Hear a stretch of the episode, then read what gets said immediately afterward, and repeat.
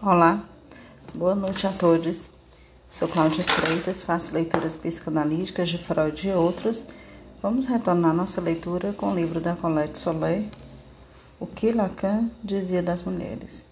Continuando nossa leitura a partir da página 16, tem o tema O que diz ela, que diz dela o inconsciente.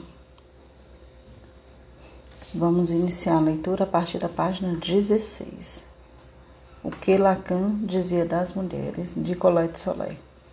É o capítulo 2 e inicio a leitura. A pergunta se justifica na medida em que o inconsciente é um saber. E ele o é, tanto quanto é decifrado nos ditos do analisando ou analisanda. A descoberta de Freud quando a sexualidade foi mal acolhida na cultura. Podemos perguntar-nos por quê. Habitualmente evocam-se os costumes da época, mas não é certo que eles tenham sido únicos responsáveis. Seja como for, Freud foi acusado, como é notório, de pansexualismo.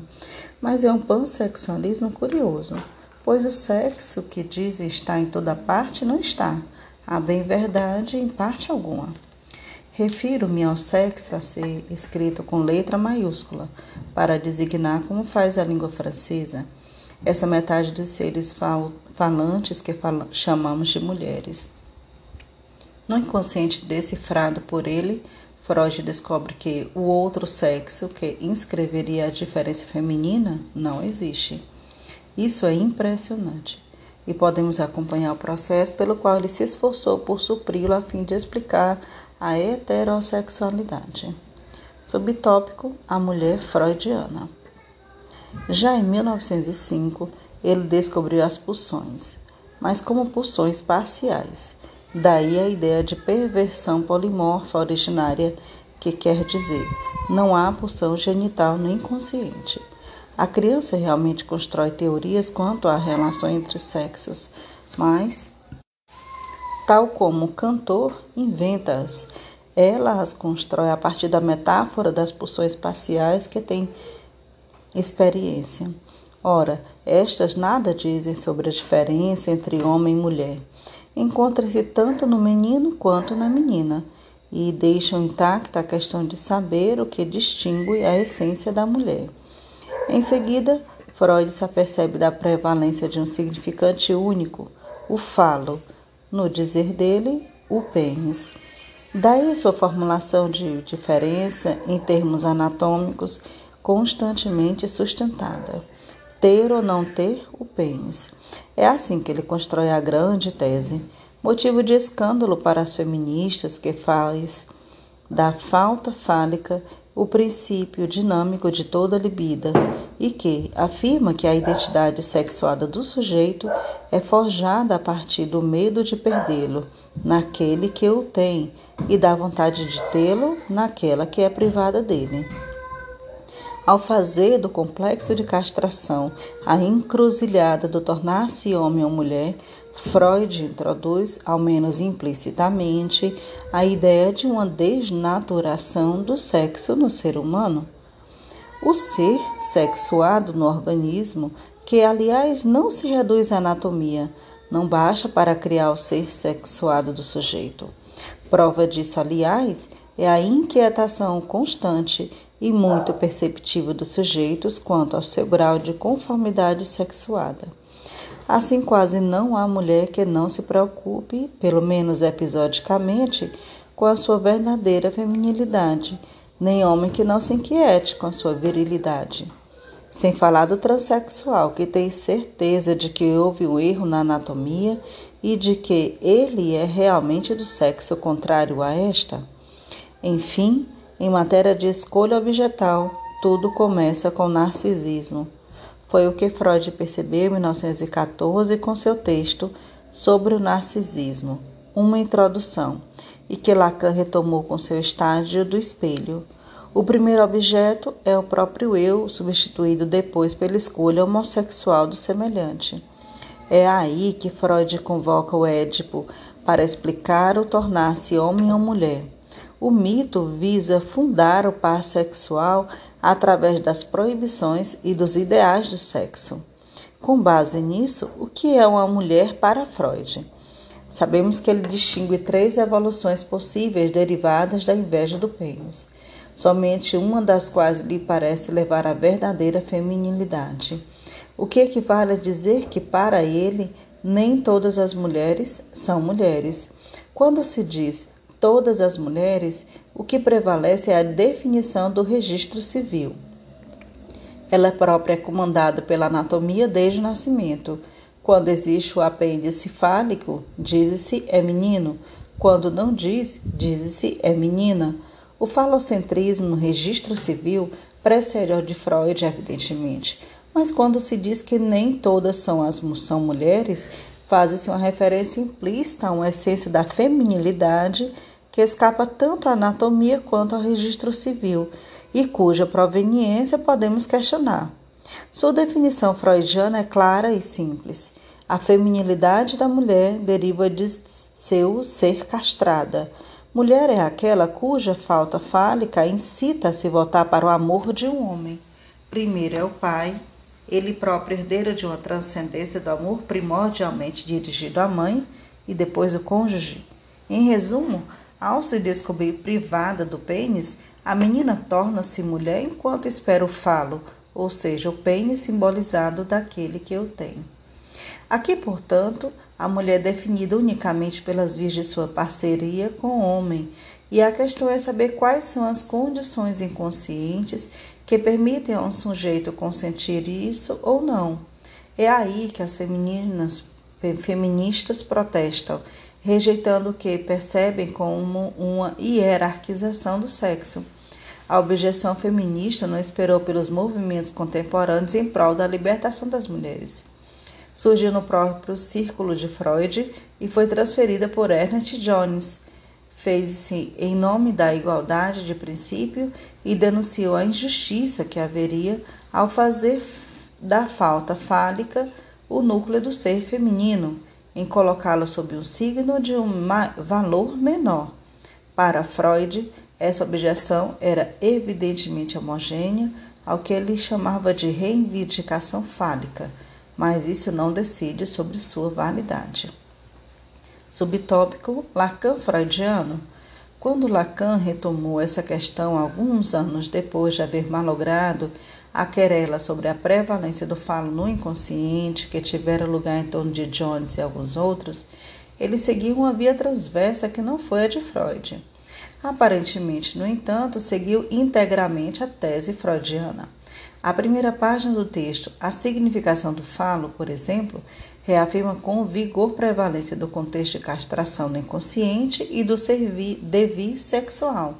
Sabemos, diz ele, que o complexo de castração inconsciente tem uma função de nó, primeiro na estruturação dos sintomas, segundo na regulação do desenvolvimento ou seja, a instalação do sujeito de uma posição inconsciente sem a qual ele não poderia identificar-se com o tipo ideal de seu sexo, nem tampouco responder sem graves incidentes às necessidades de seu parceiro na relação sexual ou até mesmo acolher com justeza as da criança daí procriada. Isso é categoricamente freudiano. A possibilidade do par heterossexual e a maternidade feliz são reguladas por uma identificação ideal que é condicionada pelo complexo de castração.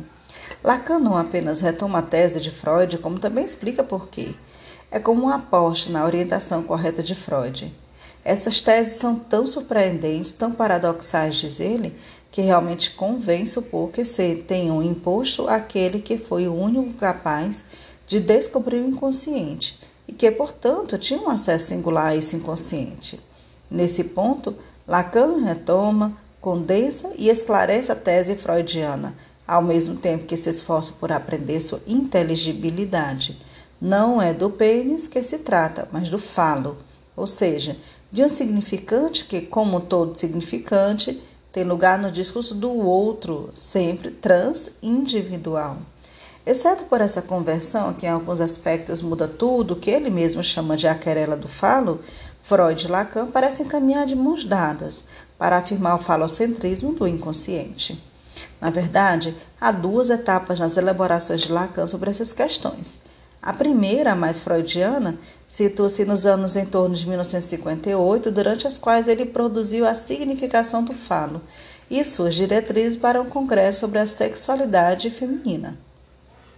Em seguida, vêm as teses mais manifestamente inovadoras dos anos 1972 a 73 com o Arthur, Arthur Dito e o seminário mais ainda.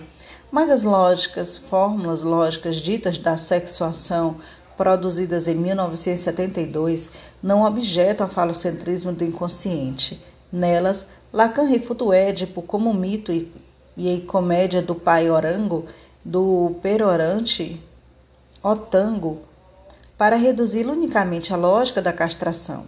Acrescenta que essa lógica não regula todo o campo do gozo. Há uma parte dele que não passa pelo um fálico e que permanece real fora do simbólico. Dizer que a mulher não existe é dizer que a mulher é apenas um dos nomes desse gozo real. Quanto às mulheres que por sua vez existem, aquelas que o registro civil considera como tais em função da anatomia, nem por isso deixam de ficar sob o efeito da primazia do falo. Dizê-las não todas na função fálica, reconhecer-lhes um outro gozo que não ordenado a partir da castração, não equivale a lhes creditar uma natureza antifálica qualquer. Lacan precisou disso para evitar mal-entendidos. Na controvérsia do falo, portanto, ele se coloca ao lado de Freud muito explicitamente para afirmar, com base em fatos clínicos, que a aparência fálica é o significante mestre da relação com o sexo e ordena no nível simbólico a diferença entre homens e mulheres, assim como suas relações. Portanto, será preciso interrogar o que se passa com as mulheres no nível triplo, o da dialética em jogo no nível do desejo sexuado, bem como dos disfarces de seu gozo fálico, tanto na realidade comum quanto na relação sexual. E por último, dos efeitos subjetivos desse gozo suplementar que a feminilidade furta e que faz dela não outro sexo, mas o outro absoluto. É por isso que só pode ser abordado a partir dos caminhos dos dias das mulheres. Subtópico: a lei do desejo.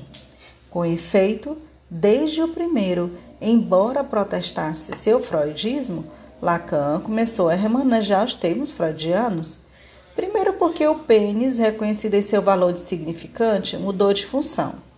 O falo, significante da falta, efetivamente se presta para representar, além da diferença sexual, a falta a ser, gerada pela linguagem para todo e qualquer sujeito, e com isso é restabelecida a paridade na falta. Em seguida, Lacan introduz uma nova distinção. Cito: as relações entre os sexos giram em torno de um ser e de ter o falo. Ser o falo, eis uma expressão desconhecida do pensamento freudiano. Obviamente, ela impõe uma transformação ao binário ter ou não ter, a que se atém a Freud. Não, mas não é que ela o contradiga. Antes, a argumentação de Lacan destaca na real, relação entre os sexos ter ou não o pênis só cria um homem ou a mulher por meio de uma conversão. Freud enfatiza a demanda de amor como propriamente feminina. Lacan, por uma ligeira defasagem, ressalta que na relação dos desejos sexuados, a falta fálica da mulher vê-se convertida no benefício de ser o falo, isto é, aquilo que falta ao outro. Esse ser o falo designa a mulher como aquela que, na relação sexuada, é convocada ao lugar do objeto. No amor, graças ao desejo do parceiro, a falta se converte no efeito, por ser quase compensatória. A mulher se transforma no que não tem. Isso significa que, desde aqueles anos, para Lacan, a falta feminina já estava positivada. Sem dúvida, Há nesses textos uma resposta implícita e não desenvolvida à objeção de inspiração igualitária. mas que uma resposta, alguma coisa que situa sua lógica. Mas poderia um defensor desse protesto, fosse quem fosse, satisfazer-se e vê-lo gratificado por um ser fálico? Não é certo, porque a mulher só é o falo no nível de sua relação com o homem. É sempre para um outro, nunca em si, que se pode ser o falo, o que nos reconduz à sua parceria com o homem, já acentuada por Freud. A formulação de Lacan certamente enfatiza ao mesmo tempo o desejo e a demanda feita ao homem, mas mantém uma definição do ser feminino que passa pela mediação obrigatória do sexo oposto. Daí a série de suas formulações sucessivas para especificar o lugar da mulher. Todas elas fazem o parceiro do objeto masculino. Ser o falo, isto é, representante do que falta no homem. Depois, ser o objeto, causa do seu desejo. E por fim, ser o sintoma em que seu gozo se fixa. Todas, como vemos, definem a mulher como relativa ao homem e não dizem nada sobre seu possível ser em si, mas apenas sobre o seu ser para o outro. Essa variação subjaz implicitamente a todas as elaborações sobre a sexualidade feminina. Se questionarmos o que a condena esse ser, digamos, relativo, sem se contentar com uma vaga alusão à definição diferencial dos significantes, cara aos estruturalismo, no caso aos do sexo, uma resposta se imporá com bastante simplicidade. No corpo a corpo sexual, o desejo do homem indicado pela ereção é uma condição necessária, talvez até mais que necessária, já que o ato de violação faz dela uma condição suficiente. Tanto assim que, na falta de seu desejo, pode haver toda sorte de jogos eróticos, mas nada do que se chama fazer amor. Nesse sentido, a chamada relação sexual coloca o órgão ereto do desejo masculino na posição dominante. E com isso a mulher só pode inscrever-se nessa relação no lugar do correlato desse desejo. Não admira, portanto, que tudo o que se diz da mulher seja anunciado do ponto de vista do outro, mas se refira à sua aparência que a seu próprio ser, permanecendo este como elemento foracluído do discurso. Subtópico: Elementos de clínica. Quanto a isso, poderíamos evocar diversos fatos clínicos e muito precisos ao nível da fala das mulheres. Em especial, grande queixa da filha em relação à mãe, a quem ela censura por não lhes haver transmitido nenhuma habilidade com a feminilidade. Essa queixa nem sempre é direta. Claro, pode-se assumir a forma de uma denúncia da não feminilidade ou do excesso da feminilidade da mãe, também pode tomar emprestados, o que é mais frequente, os desvios da metonímia que substituem uma censura por outra. E no dado sujeito, a deploração por não ter aprendido segredos da boa cozinheira servirá, por exemplo, para dizer que o truque sexual não lhe foi transmitido. Também poderíamos evocar o tão frequente protesto da histérica contra a sujeição ao outro, não tendo seu sonho de autonomia outra coisa senão o complemento egóico da alienação que resulta da sua demanda. É também no nível da metáfora fálica da mulher que se baseia o que há de mais aceitável na objeção feminina. Quando denuncia a coerção original de que as imagens e símbolos de uma cultura exercem sobre as mulheres, ela não está errada. E foi um mérito próprio de Lacan admiti-lo, diferentemente de Freud. A mulher é uma invenção da cultura histórica que muda de feição conforme as épocas. Só que não convém esquecer que essa sujeição é função da demanda intrínseca na relação social. Vê-se em ação uma lógica que aflora em algumas posições atuais das mais extremistas entre as feministas norte-americanas. O número TLS de setembro apresentou um resumo ferozmente irônico do livro de uma certa Marianne Exter. Com efeito, sua tese chega a extremos, uma vez que, a propósito das questões de estupro e do assédio sexual, Ela pretende suprimir a fronteira que a maioria das suas irmãs de sexo reconhece como limiar de abusos, a saber, a do não consentimento. Exter vê nisso apenas uma sutileza inútil e, havendo não consentimento, denuncia a relação heterossexual em si mesma como causa fundamental da alienação feminina. Na verdade, O exagero pode levar ao riso, mas não deixa de ser lógico, já que a alienação em causa é função da inscrição na demanda sexual. Freud não teve que conhecer as verdadeiras femininas, feministas rígidas e inflexíveis do final do século XX. Lamento, porque é muito divertido imaginar qual teria sido seu comentário. O certo é que, se ao produzir seu complexo de masculinidade, ele não o fez sem certo desprezo, deixando transparecer um toque de clara reprovação. A seus olhos, o único destino conveniente para a mulher, aquele que poderíamos chamar de assunção de castração, era ser mulher de um homem. Lacan, ao contrário, que sempre se esforçou por distinguir o psicanalista e o mestre, tentou abordar essas questões sem recorrer às normas deste último e se ater apenas às restrições estruturais. Essa orientação prevalece, por exemplo, quando ele afirma a propósito das mulheres que não, não lhes impõe a obrigação da relação com a castração que condiciona o vínculo sexual com o homem. Aos olhos do psicanalista, com efeito, só é obrigatório o que é impossível de evitar.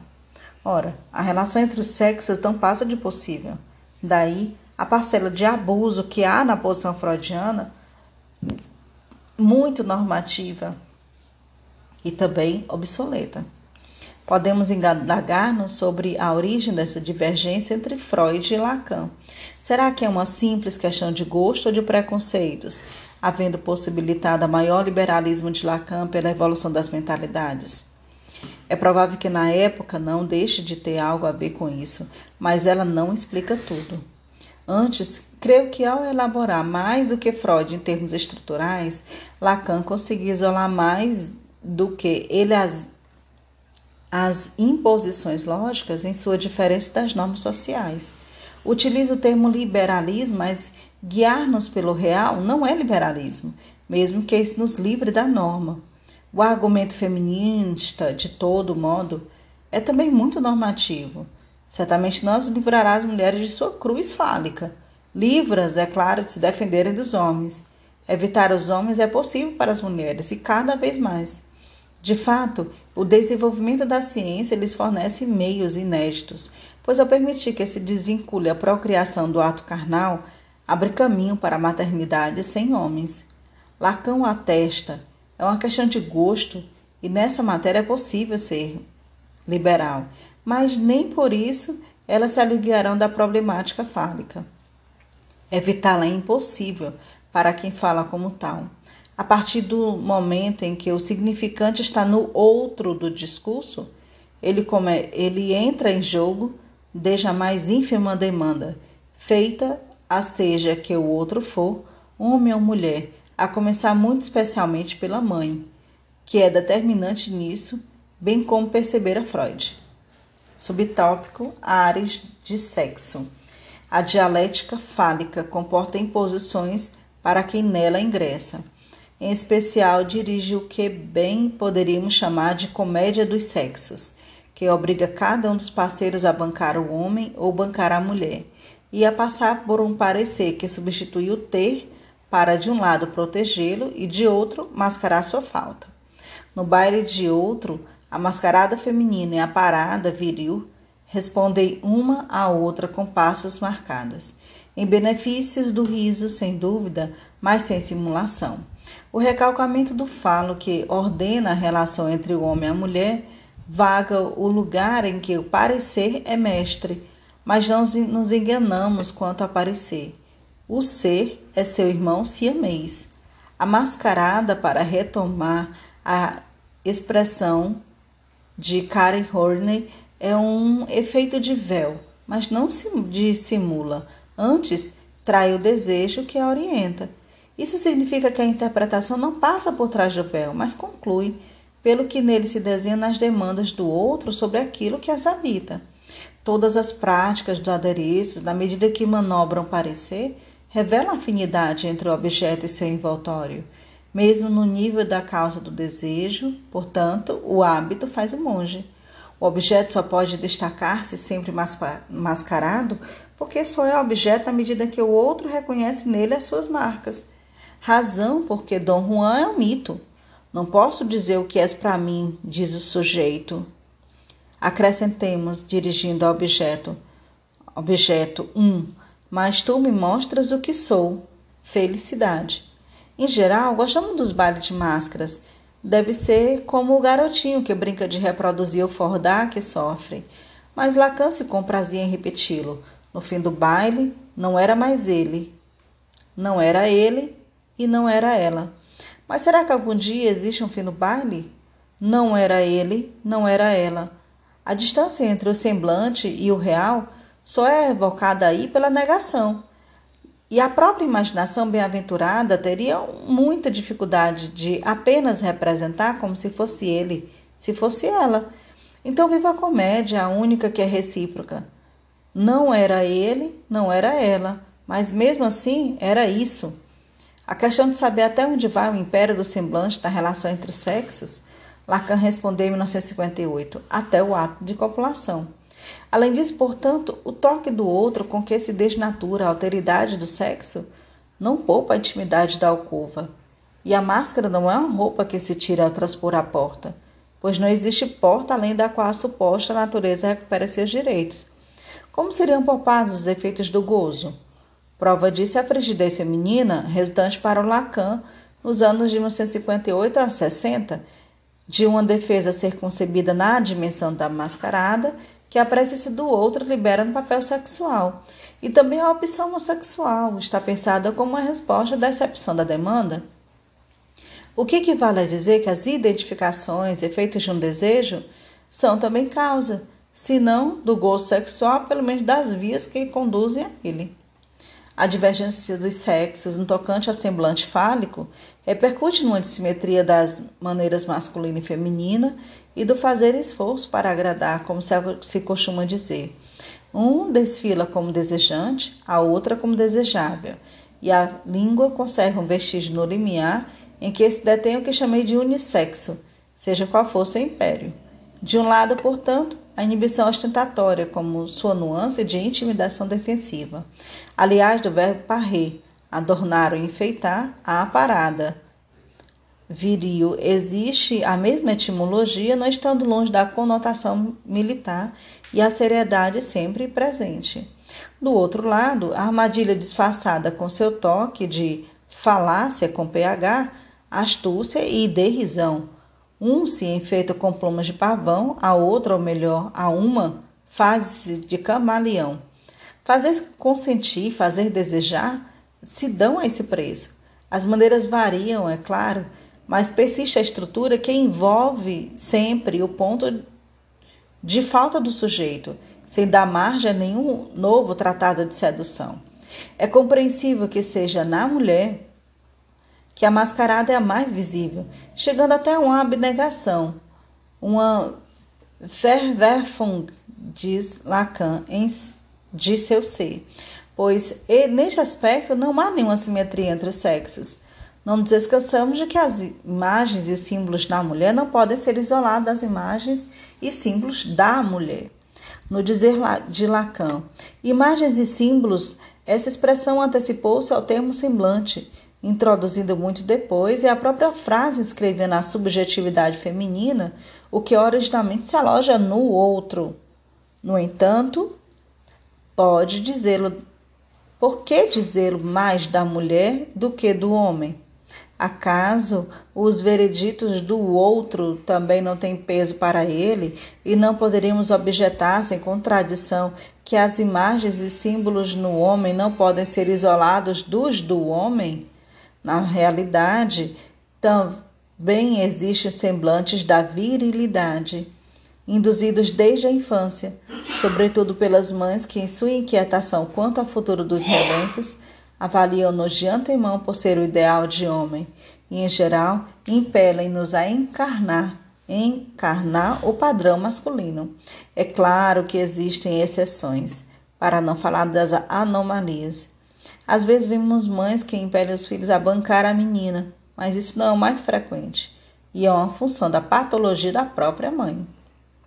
No essencial, todavia, a parada viril e a mascarada feminina não são homólogas, a tal ponto que a própria parada viril feminilizada, reverando a regência do desejo do outro. A dissimetria aqui prende-se no fato de que a mulher, para se incluir no casal sexual, deve não tanto desejar, mas fazer desejar, ou seja, moldar-se às condições de desejo do homem. A recíproca não é verdadeira. Nas mulheres, portanto, as instâncias do semblante é acentuado até duplicada, pois seu lugar no casal sexual, que as obriga estruturalmente, digamos, a se vestirem com as cores ostensivas do desejo do outro. Para dizê-lo de outra maneira, sendo o falo um termo sempre velado, digamos, recalcado, as condições do desejo permanecem inconscientes para todos. É nessa ânsia do recalcado que o imaginário prolifera, as ideias do sexo ganham vigor e se desdobra a demanda de amor, que ela sim é formulável. Toda a história se esforça, é claro, por alimentar o mercado sexual, por padronizar as condições imaginárias da fantasia do sexo feminino e masculino. Consegue fazê-lo em parte, mas isso não impede, e é justamente o que a psicanálise revela, que existam condições imaginárias particulares para cada um. O resultado é que a sedução não é uma simples técnica, mas uma arte, talvez que nunca depende unicamente dos automáticos programados pelo imaginário coletivo. O fazer desejar, que é próprio das mulheres, não escapa, portanto, às interferências do inconsciente, sempre singular, e o recurso frente a seu mistério é, é a mascarada, que joga como imaginário para ajustar ao outro e cativar esse desconhecido que é o desejo. O próprio homem só é induzido a isso, aliás, na medida em que entra nessa demanda, isto é, na medida em que não deseja apenas sexualmente, mas quer, além disso, o consentimento, e mais até que o consentimento, a resposta do desejo do outro. Subtópico desejo feminino interpretado. Se a mulher se inscreve no par sexual apenas por se deixar desejar, sua posição como parceira do desejo masculino deixa na obscuridade a questão do desejo próprio que condiciona esse consentimento. Daí a obstinação de Freud, que não renuncia à sua afirmação sobre a menina. Ela o viu, ela o quer. Mas assim mesmo termina com a famosa pergunta: o que quer a mulher? A expressão do desejo feminino é problemática de fato. A doutrina freudiana tem a menos mérito de destacar a distinção entre todos os desejos possíveis para as mulheres e o que seria propriamente o desejo. Uma única libido, diz ele, é que o desejo como tal é um fenômeno do sujeito ligado à castração. Daí sua correlação essencial com a falta a ser, que nada tem de especificamente feminina. É nesse aspecto, aliás, que a noção de complexo de masculinidade é não só maculada pelo preconceito, mas conceitualmente confusa. Tudo que concerne ao desejo de adquirir, de se apropriar, é igualmente válido em relação ao homem, como metonímia de seu ter fálico, em nome do que o desejo de ter seria proibido às mulheres, quer se trate de fortuna, poder, influência ou sucesso, em suma, todas as chamadas buscas fálicas da vida cotidiana? Desse ponto, a diferença entre Freud e Lacan é muito sensível. Lacan não era rude com as mulheres, nem em seus textos nem em suas análises, e era pouco inclinado, ao que parece, a desestimulá-las de adquirir tudo o que eles desse à vontade, por menos que isso fosse possível. Só que esse anseio inerente ao sujeito não tem nada de propriamente feminino, e o desejo da mulher como tal, se é que existe algum sentido em evocá-lo, seria outra coisa. Freud viu nele apenas uma variação do desejo de ter, sob a forma de ter o amor de um homem ou um filho fálico. Afora isso, entregou os pontos. Nas três condições freudianas, soluções freudianas para a já evocada inveja do pênis, renúncia, masculinidade e feminilidade, convém ressaltar que no terceiro caso, a da chamada evolução normal, o sujeito não renuncia o ter fálico como no primeiro. A mulher-mulher, segundo Freud, distingue-se pelo fato de, ao contrário do segundo sexo, não se propor autoproporcionar-se o substituto fálico. Ela o espera de um homem, especialmente sob a forma de um filho. Não renuncia, mas consente em passar pela mediação do parceiro. Assim, no fundo, a mulher freudiana é aquela que concorda em dizer obrigada. Isso, obviamente, implica, embora Freud não formule dessa maneira, uma subjetivação da falta que impõe que ela aqueça na distribuição injusta do semblante, não de reivindicação, e que também admita ficar à mercê do caso desejo do homem. As formulações de Lacan não objetam a isso, muito pelo contrário, já que ele diz que é a ausência do pênis que faz dela falo, o que equivale dizer que ela só é objeto sob a condição de encarnar para o parceiro a significação da castração e se apresentar sobre o sinal do menos, razão porque Lacan deu tanta importância à La Femme Prauve de Leon Bloy, em que falei acima. A formulação é generalizável, é a falta, pênis ou não, que faz o objeto existir. É o que acontece com o próprio homem Sócrates, que, ao exibir a falta de seu desejo, torna-se objeto da transferência de Alcibíades. Assim, possivelmente está acessível a qualquer um, homem ou mulher, a carreira de seu homólogo de uma mulher, ou seja, aquilo que se acopla a um, à maneira do objeto. Entretanto, para a mulher, assim como para tudo que se oferece no lugar de objeto, inclusive o analista, o ser objeto ainda não diz nada sobre os objetos que ela tem. Os que causam seu próprio desejo é que a torna apropriada a seu lugar de relação. Nesses pontos, Lacan afasta-se de Freud e, onde este renunciara à empreitada, aceita o desafio. Subtópico: A mulher não é a mãe. Para começar, por sua recusa a interpretar a mulher pela mãe e a ratificar a depreciação freudiana, para Freud, percebemos perfeitamente o amor de um homem culmina no filho esperado. A margem da relação sexual como único objeto causa do desejo para a mulher. Mas responder à questão do desejo sexuado da mulher pela progenitora é muito paradoxal. O filho, de certo, é um objeto A, possível para a mulher, só que decorre na dialética fálica do ter, que não lhe é própria e só raramente satura o desejo sexual.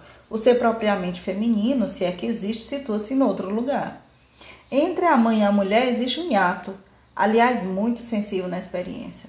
Às vezes, o filho fálico é possível de tamponar, de silenciar a exigência feminina, como vemos nos casos em que essa maternidade modifica radicalmente a posição erótica da mãe. No essencial, porém, o dom do filho só raramente permite fechar a questão do desejo. O filho, como o resto da relação sexual, realmente pode obturar, em parte, a falta fálica da mulher, mas não é a causa do desejo feminino que está em jogo no corpo a corpo sexual. É que não basta dizer que ela não presta, não se presta ao desejo do outro. Resta ainda interrogar o desejo que sustenta esse consentimento. Na medida em que ele não se reduz à demanda do ser à falta do outro, na sua causa sexuada se situaria antes do lado dos atributos que ela preza seu parceiro, assim como diz Lacan graciosamente, ou seja, ao lado do órgão masculino que o significante fálico transforma em fetiche e promove a categoria de mais de gozar. Em resumo, portanto, na medida que o gozo da copulação é articulado por um mais de gozar, causa do desejo se é o objeto A da fantasia que desempenha esse papel para o homem. Para a mulher, o que o faz é o semblante fetichizado tirado do parceiro. Dessa primeira dissimetria resulta uma segunda. Para o homem, a parceira fica sendo o outro absoluto ao passo que para a mulher ela se torna um amante castrado. Ainda mais além dessa declinação renovada do falicismo feminino, Lacan procedeu uma espécie de dedução de um desejo feminino específico, ao qual a mascarada proíbe todo acesso direto. Com efeito, só podemos deduzi-la a partir do momento em que a mascarada o vela, interditando qualquer acesso direto. Paradoxalmente, e me admira que isso não seja mais assinalado, é no fio das considerações sobre a homossexualidade feminina que ele introduz. Sua demonstração se dá em diversos momentos. Muito longe de acentuar, na mulher homossexual, uma suposta renúncia à feminilidade, ele destaca, ao contrário, que esta constitui para ela o um interesse supremo, invocando aí os fatos evidenciados por Jones, que, no dizer lacaniano, detectou muito bem a ligação da fantasia do homem, testemunho invisível como o cuidado que o sujeito tem com o gozo de sua parceira. Isso equivale a dizer a primeira tese que se a homossexual rivaliza com o sujeito como sujeito com o homem, é com a intenção de exaltar a feminilidade, exceto que ela a localiza do lado de sua parceira e por conseguinte só participa dela por procuração. Em seguida, vem uma observação sobre a naturalidade com que essas mulheres reivindicam sua qualidade de homens.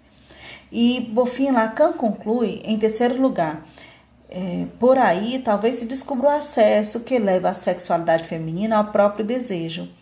Frase notável que evidentemente seria inaplacável. Inaplicável ao homem, pois para ele o caminho vai do desejo do ato e não o inverso. Assim, o bancar o homem das mulheres na atividade sexual ou em outra situação, Lacan deduz o desejo que a, as especifica, como se em seu bancar o homem, elas revelassem a que aspiram a mulher como tal. Esse desejo se manifesta, diz Lacan, como esforço de um gozo envolto em sua própria contiguidade, para se realizar rivalizando com o desejo que a castração libera no macho.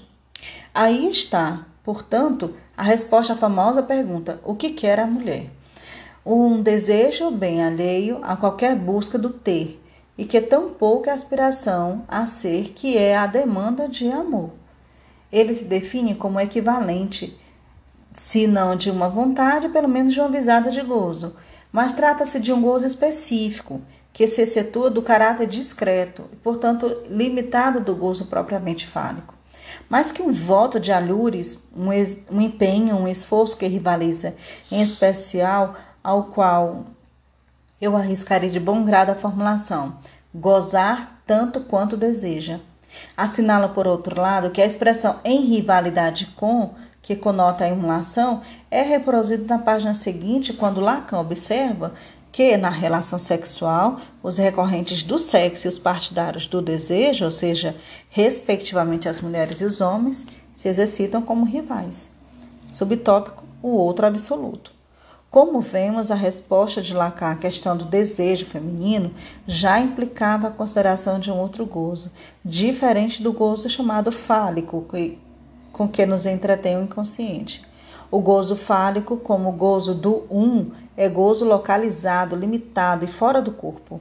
É um gozo em sintonia com o significante, como ele, descontínuo e fragmentado, que se presta, portanto, ao mais e ao menos, e é por isso é parceiro do sujeito como tal.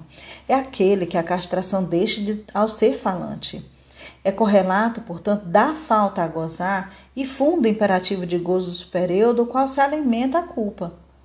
No campo do erotismo, o gozo masturbatório do órgão fornece seu paradigma que se desloca no homem até o cerne da relação sexual, enquanto na mulher o gozo encontrar-se equivalente no gozo clitoridiano. Mas ele tem outras formas a serem repertoriadas, desde a dominação sobre um homem até a seriação dos órgãos anônimos em nossas colecionadoras modernas. O gozo fálico não se limita, no entanto, ao registro do erotismo. Também é subjacente ao conjunto das realizações do sujeito no campo da realidade e constitui a substância de todas as satisfações capitalizáveis. Daí uma pergunta que a pergunta que lugar deixa a busca do gozo fálico ao campo fechado da relação sexual e que deslocamento da fronteira entre o amor e a copulação ela rege como discurso atual.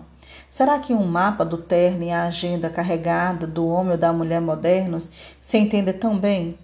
No campo da realidade, que a evolução das mentalidades, dos costumes e dos grupos sociais coloca cada vez mais sobre o signo do unissexo, as mulheres cujos gozos foram confinados durante muito tempo, com efeito no discurso dominante, ao perímetro da casa, neste, se incluído o marido, o filho, o filho as mulheres, dizia eu, viram abrir-se todas as portas da competição, sempre fálica. Esses remanejos próprios da época não deixam de ter repercussões nas condutas, nos ideais sexuados. Assunto a que voltarei sobre, sobretudo, não deixam de ter novos efeitos subjetivos. Na maioria das vezes, são efeitos de discordância, com a divisão do sujeito revestindo-se das mulheres de uma visão acentuada Um gozo envolto na própria contiguidade é outra coisa. Um gozo que não cai sob a barra do significante, que é nada sabido falo, e portanto não causado por um objeto A, é um gozo foracluído do simbólico, fora do inconsciente. Esse gozo que leva a crer que as mulheres não dizem tudo porque nada dizem sobre ele, será que tem uma clínica sequer concebível? É o gozo que a feminilidade furta, diz Lacan. Expressão esta que introduz uma dupla nuance no mesmo tempo de apropriação e dissimulação.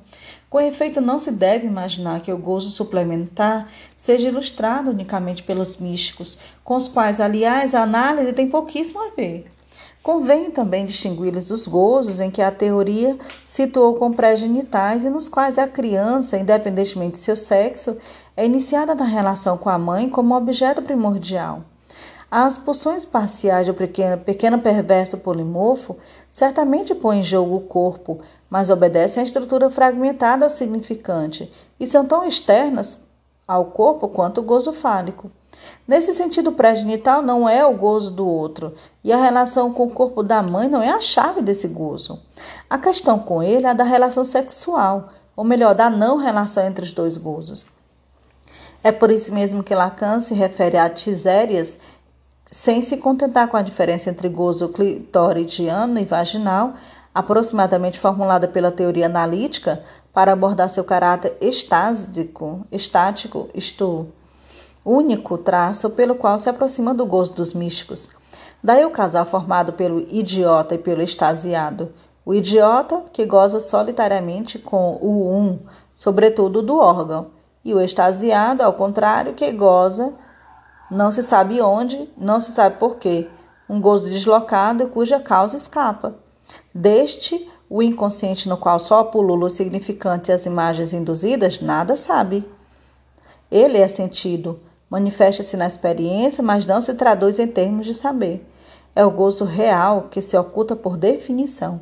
Daí sua evocação numa estrutura que está necessariamente mais além, como eu disse, mais além do falo, mais além do objeto, mais além da consistência do dizer, e que torna negativo tudo que está aquém.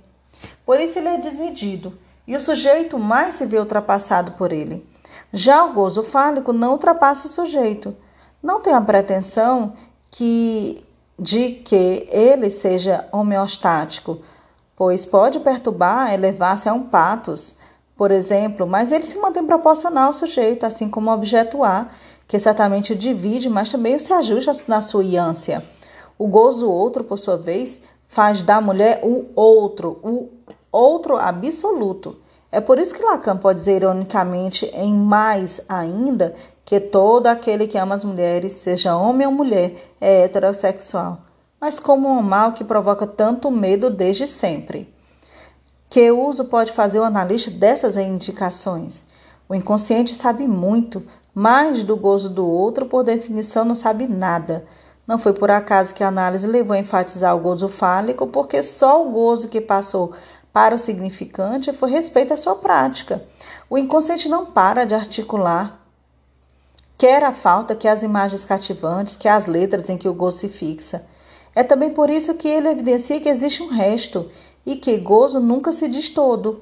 Mas isso não constitui uma objeção à análise, pois o que se pode estudar ao contrário são as consequências subjetivas, o que chamei de mandamentos do encontro com o gozo, que abole o sujeito e que ultrapassa, deixando entre uma pura ausência e uma pura sensibilidade, e que só pode ser ressuscitado sem ser transformado em significante.